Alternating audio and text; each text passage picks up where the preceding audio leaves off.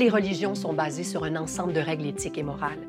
Mais est-ce qu'il existe une moralité humaine qui ne serait pas liée à la religion? Voltaire, un des philosophes les plus influents du siècle des Lumières, disait que la vertu véritable, c'est celle que l'être humain peut se forger lui-même, sans dogme religieux. Maintenant que la religion occupe une place moins importante dans plusieurs de nos sociétés, à qui revient le rôle de différencier le bien du mal? Aux tribunaux? À chaque personne? Pour en discuter, on reçoit Guy Jobin, professeur de théologie morale et d'éthique à l'Université Laval, et Valérie Amiro, sociologue à l'Université de Montréal.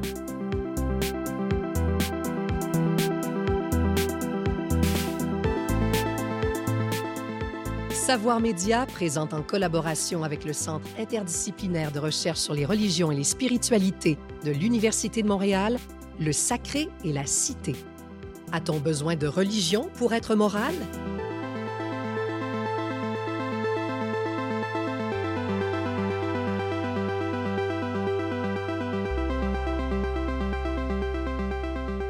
Est-ce que, au-delà de, la religion, est-ce que l'être humain est intrinsèquement moral ou ne l'est pas? C'est une bonne question. Monsieur Jobin. Ben, moi, je pense que oui, parce que, indépendamment des religions, on voit des, il y a des traditions, des cultures qui, qui donnent des normes. Évidemment, on pourrait dire que la culture fournit les normes ou euh, modèles, mais la culture façonne une disposition euh, d'ouverture à l'autre et d'ouverture aussi empathique à l'autre qui est présente chez l'être humain. Alors, donc, je pense que oui, et puis on a plein de manifestations euh, au quotidien ou dans l'histoire de cette disposition-là de l'être humain? Alors, moi, je dirais que non. Ah? On revient toujours à l'idée qu'au début de sa vie, euh, il y a une pureté. On, est vierge, on est une espèce de, de, de, table déserte et puis tout peut s'imprimer dessus. Euh, donc moi, je répondrais non dans le sens où je, je m'intéresse au mot intrinsèquement. Là. Fondamentalement, je suis assez d'accord avec vous. Il est fondamentalement moral, l'être humain, mais intrinsèquement, il ne peut l'être qu'à partir du moment où il fait l'expérience de se questionner sur ce qui est bon pour lui et pour les autres. Donc pour moi, sociologue, il y a forcément toujours le déterminant du lien, de la relation. Hein. On se pose, beaucoup de questions en sociologie sur euh, comment les sociétés tiennent ensemble. Donc pour moi, la question de la moralité, de la morale euh, de l'être humain ne peut se poser et se réfléchir que dans la dynamique du lien, de la relation. Et donc c'est quelque chose qui s'apprend, qui s'expérimente, qui s'éprouve et sur lequel on grandit, on évolue. Donc je dirais qu'on on a une disposition ouais. à la classification de ce qui est bien, juste, injuste, immoral, etc. Mais on apprend à discriminer entre ce qui est bien pour nous, ce qui ne l'est pas, au cours de la vie. Est-ce qu'il existe des préceptes moraux que toutes les religions ont en commun? Toutes les religions, je ne sais pas, mais il y a beaucoup de préceptes qui sont communs à certaines grandes traditions ben, grandes traditions, certaines traditions qui ont marqué l'histoire de l'Occident, tout le moins. Prenons les traditions monothéistes, euh, l'interdit du meurtre, donc tu ne tueras pas, euh, la compassion envers le prochain, mais l'enjeu ici, c'est qui est le prochain, comment est-ce qu'on le définit, qui est l'autorité qui définit le prochain. Donc, ça peut être à géométrie variable. Oui, ça peut être au sein d'une petite communauté ou est-ce que c'est quelqu'un d'une autre confession religieuse? Ou, ou, on, ou, carrément, ça peut être aussi quelqu'un qui est de l'humanité.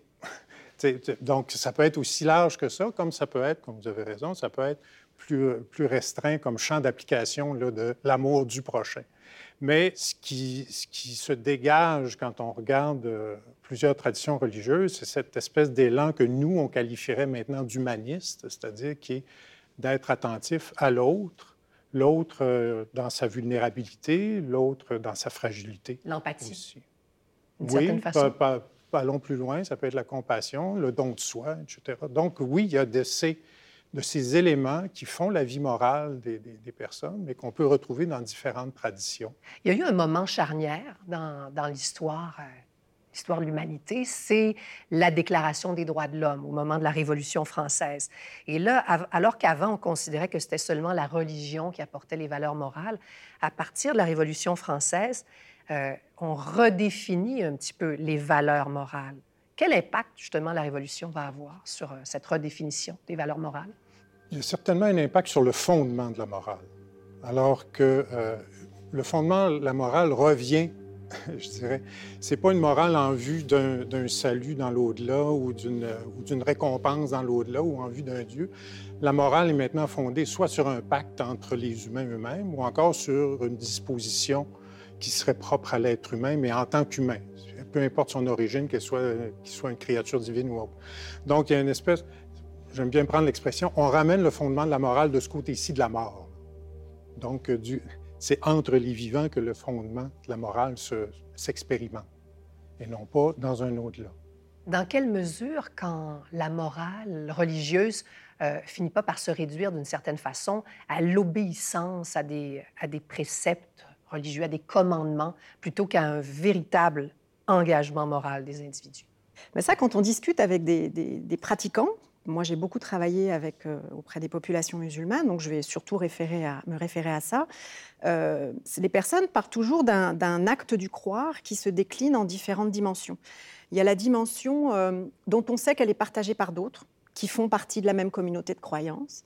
Puis il y a une dimension euh, très personnelle, qui cette fois-ci ressortie aux convictions, par exemple, aux aux évaluations qu'on a fait soi-même de ce dogme qu'on connaît, dans lequel on croit, ou de ses, idées, ça peut être d'autres confessions évidemment.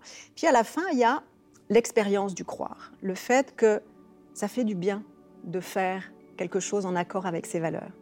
Donc je vais prendre l'exemple de la prière. Euh, la prière, c'est quelque chose qui peut être vécu de l'extérieur du groupe comme une contrainte, une obligation. Il faut la faire un certain nombre de fois par jour, il faut toujours trouver le moyen de la faire. Bon, les gens euh, accommodent le contexte dans lequel ils vivent, euh, leur, façon de croire au contexte dans lequel ils vivent, et puis parlent beaucoup du fait qu'on fait aussi la prière, non pas parce qu'on est obligé de la faire, mais parce que, parce que ça fait du bien, parce que c'est un moment où on se reconnecte avec euh, qui on aspire à être, ce qu'on imagine, ce qu'on espère être, euh, une forme de transcendance qui nous guide. Donc il y, a cette double dimension, je dirais, euh, à la fois collective qui nous engage, et puis en même temps individuelle qui nous fait éprouver les choses quand on parle de religion, au même titre que quand on parle de conviction que la justice est une valeur qu'on partage ou que la loyauté est une valeur à défendre. Donc on le fait pour soi aussi, aussi pas juste pour les autres. Aujourd'hui, maintenant que la religion n'a plus la même autorité morale. À qui revient cette autorité morale aujourd'hui? Est-ce que ce sont les tribunaux, les législateurs, chaque individu, la Charte des droits de l'homme? Ben, ça, c'est la question fondamentale du, comment, comment on fait pour, vivre tenir ensemble. alors que nous sommes tous dissemblables. À qui donne-t-on qui charge-t-on, qui donne-t-on le mandat, à qui donne-t-on le mandat de s'occuper du bien commun? Donc on revient de nouveau à des histoires de, on a parlé de valeurs, de règles. Alors moi je fais toujours la, partition entre d'un côté euh, ce qui est de l'ordre de la morale, donc ça c'est des valeurs, et puis de l'autre côté ce qui est l'ordre du droit, et là on parle de normes et de règles. Euh, évidemment, ça se rejoint, c'est parallèle. Euh, le fait de ne pas tuer quelqu'un, hein, c'est quelque chose dont je, auquel je ne pense pas le matin quand je me lève, mais en même temps, c'est ce qui fait que je peux me promener tranquille dans la rue. Je sais qu'a priori, y très peu de chances qu'en allant acheter mon pain, quelqu'un me tue. Donc ça, ça fait partie des choses sur lesquelles moi, je m'appuie comme citoyenne pour fonctionner sans avoir à y penser. Donc il y a comme ça une espèce de, connaissance ordinaire qu'on a tous de ce qu'on a le droit de faire et de ne pas faire. Mais ça reste une question qui est éminemment une question politique avant de devenir une question juridique. Et puis il y a plein d'exemples sur lesquels on pourrait discuter sur des sujets qui sont euh, liés à la vie et à la mort. Par exemple, le droit de vie, le droit de mort l'interruption volontaire de grossesse, le droit médical euh, de mettre fin à ses jours ou d'être aidé pour mettre fin à ses jours. Donc, il y a plein de sujets qui permettent aujourd'hui de réfléchir à ça de manière très précise. Je voulais aussi qu'on parle de la non-croyance, qu'on parle des mhm. athées. Dans plusieurs pays dans le monde, euh, être athée, ce n'est pas nécessairement bien vu. Euh, si on va aux États-Unis, euh, c'est pas demain la veille où on va pouvoir s'imaginer qu'un président américain va dire Moi, je suis athée. Alors, est-ce que c'est parce qu'on associe encore aujourd'hui la moralité à la religion et que, par conséquent, les non-croyants sont des êtres considérés amoraux par certains? Les, non-religieux, hein, quand on fait les statistiques internationales, la catégorie des non-religieux, c'est celle qui augmente le plus partout dans le monde. Donc euh, ça, c'est un truc à avoir en tête. Euh, les États-Unis, moi, je suis toujours gênée quand on prend cet exemple-là. Oui, in God we trust, mais en même temps, c'est une république dans laquelle euh, vous avez une tension constante entre un esprit de laïcité, hein, le non-établissement religieux, c'est le premier amendement, et puis un esprit de religion dans lequel on se remet à l'idée que, au départ, nous nous sommes engagés pour construire les États-Unis sous le regard de Dieu. Donc au-delà de, je suis d'accord avec vous, il y a, il y a une gestuelle, il y a un vocabulaire, et puis on a du mal à imaginer que ça puisse se dire. Et il y a des intérêts, les intérêts politiques et des intérêts religieux qui sont très. Euh, la présence, dans la main. La présence d'un évangélisme religieux de plus en plus conservateur depuis les années 60, ça, je suis tout à fait d'accord. Mais il ne faut pas s'arrêter à cette idée que parce qu'il y aurait le In God We Trust, ce serait envahi par les questions religieuses. Mais je pense que là où vous avez raison, et on revient à la question de la morale dans la vie publique, c'est est-on autorisé à le dire? C'est-à-dire, est-ce que le fait de m'énoncer publiquement comme quelqu'un de non-croyant va occasionner un traitement différentiel de ma personne, politiquement, dans l'espace public, dans l'accès à certains biens? On peut tout à fait imaginer ça. Et, là-dessus, je vous rejoins. Mais ce n'est pas la même chose que de dire que les athées euh, auraient euh, moins le droit d'être athées. C'est le, droit de le dire qui mhm. est important la première valeur, je pense, euh, sur lesquelles la plupart des États occidentaux euh, se rejoignent, c'est l'idée de la liberté de conscience. N'oublions jamais que la liberté de conscience, vous venez de le rappeler, c'est la liberté de croire et de ne pas croire, et de le dire ou de ne pas le dire. Et là, je vous rejoins, il y a des contextes dans lesquels se dire non-croyant est extrêmement périlleux, mais être non-croyant peut être tout à fait tenable. La science progresse, la société évolue et de nouvelles situations se présentent. On pense à la procréation assistée, à l'aide médicale à mourir ou au mariage entre conjoints de même sexe. Des phénomènes qui ébranlent notre temple des valeurs morales religieuses et qui nous obligent à redéfinir notre conception du bien et du mal. Depuis quelques années, euh, on voit que la société évolue, euh, par exemple, le droit au mariage pour les homosexuels est protégé dans plusieurs pays. Or, la majorité des, religions condamnent encore aujourd'hui l'homosexualité. Avez-vous l'impression qu'on est en train de redéfinir de nouvelles valeurs morales laïques en dehors des institutions religieuses? que des consensus nouveaux se réalisent dans la société hors des traditions religieuses, c'est pas nouveau. Si vous me permettez de donner deux exemples dans le catholicisme, euh, au début, donc, 14e, euh, 15e siècle, émerge le capitalisme. Depuis les tout débuts, le, christianisme d'abord, puis le catholicisme ensuite, interdisait formellement le prêt intérêt. Donc, prêt intérêt et capitalisme, ça va ensemble.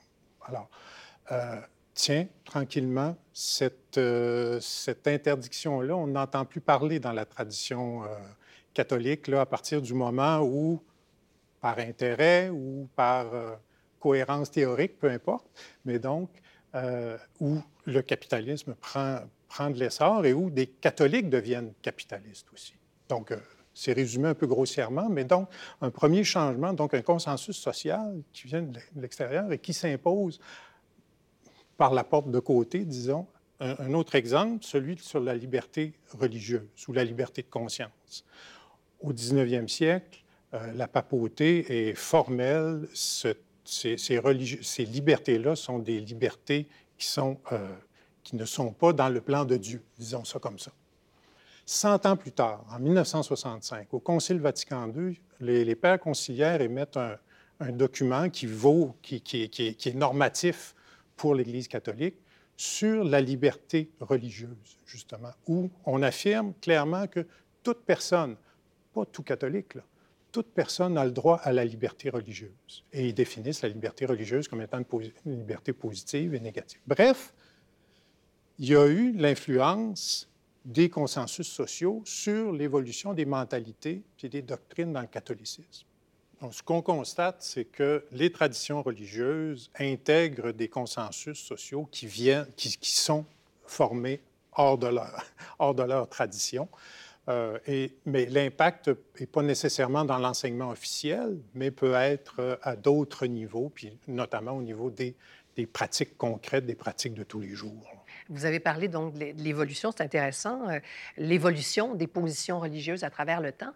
il y a beaucoup de croyants qui, demandent, par exemple, qui, croient au droit des femmes à l'avortement, qui aimeraient que les institutions religieuses catholiques, entre autres, changent leur position sur, euh, sur ce sujet-là. Euh, avez-vous l'impression qu'un jour, c'est envisageable qu'on change, que l'Église catholique change sa position sur l'avortement? oubliez ça. Écoutez, les, je vous dirais que dans le catholicisme, comme dans d'autres traditions, mais je vais parler du catholicisme, c'est la tradition que je connais le mieux. Tout ce qui est les questions autour de la vie, de la mort, de la sexualité, de la santé, de la maladie, ce sont des questions, ce sont des enjeux qui sont très proches du cœur de la croyance catholique. Alors, plus un, enjeu, plus un enjeu est proche du cœur, plus c'est difficile à changer, à transformer je crois que sur ces questions-là, notamment sur la question de l'avortement, euh, je ne pense pas qu'on va voir un changement à court ou au moyen terme. Autour du Concile Vatican II, dans les années 60, donc entre 1965 et 1968, le Vatican a mis sur pied une commission pour étudier justement toutes les règles morales et éthiques autour de la sexualité et autour de la reproduction.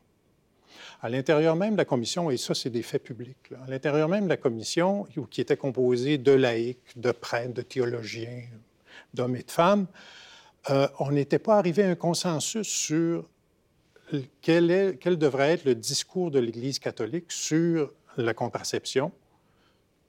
On parlait pour la contraception à ce moment-là, pas nécessairement de l'avortement. Mais là aussi, il n'y avait pas de consensus. Donc, il y a des tensions au sein de l'Église, au, sein du catholicisme. Et les tensions que vous avez nommées tout à l'heure, on les a retrouvées dans des instances euh, plus officielles de délibération sur ces questions-là.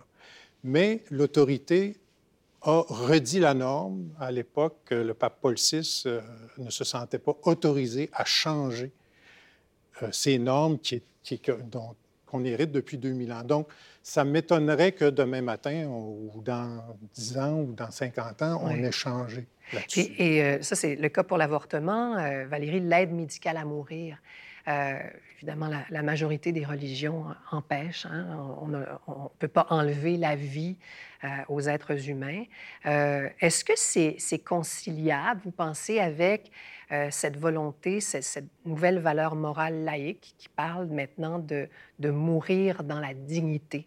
Est-ce que c'est conciliable, ces valeurs religieuses, avec les valeurs, nouvelles valeurs laïques? Alors c'est difficile de répondre euh, pour tout le monde, mais dans le cas du Québec, par exemple, du Canada, euh, on a bien vu que c'était tout à fait pensable d'arriver à un débat sur ce sujet-là qui a commencé au début des années 80, qui s'est conclu par une loi 2015, dans lequel finalement, en on va dire une trentaine d'années, euh, tous les acteurs concernés par le sujet, c'est-à-dire sentant qu'ils avaient un droit de parole sur ces enjeux-là, les religieux évidemment, de toute confession, les juristes, les médecins, les familles concernées, sont parvenus à discuter et à produire un texte qui consiste à dire l'aide médicale à mourir est un geste technique médical qui, euh, sous certaines conditions, est tout à fait légal. Donc on a à la fois décriminalisé quelque chose, hein, je le dis rapidement, et en même temps on s'est collectivement penché sur un sujet qui, comme le rappelait mon collègue tout à l'heure, est un sujet qui est au cœur de la croyance. Parce qu'en fait, pourquoi c'est si sensible, l'avortement et l'aide médicale à mourir? C'est parce que là, on pose la question de savoir, avons-nous le droit humainement de décider sur des sujets qui nous sont externes? C'est-à-dire que la vie, oui, je la donne comme être humain, mais est-ce que je suis la seule personne qui la donne? Et la mort, est-ce que c'est quelque chose qui m'appartient ou pas? Donc sur un sujet qui est aussi nodal, central aux traditions, on parvient par un débat public, par un débat juridique, un enchaînement d'experts et d'avis et de contre-avis à produire un texte qui permet maintenant à des personnes de concilier le désir de fin de vie avec la dignité sans que ça se termine en une euh, guerre publique sur le sujet. Moi, je trouve que ça, en soi, ça montre une capacité dont on a parlé tout à l'heure, une capacité collective à discuter de ce qui nous est commun. Euh, vous me permettrez des précisions euh, Oui, il y, a eu, il y a eu un exercice de la, parole publique, des groupes religieux y ont pris, part.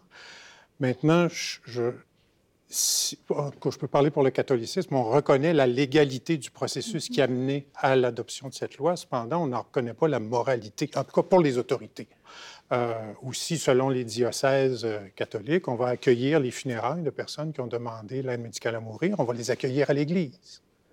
Donc, on va être en désaccord, on va exprimer le désaccord, mais on respecte le, la procédure qui a amené à l'adoption d'une loi. Il faut, il faut qu'on parle du rôle de l'école dans la transmission des valeurs euh, morales.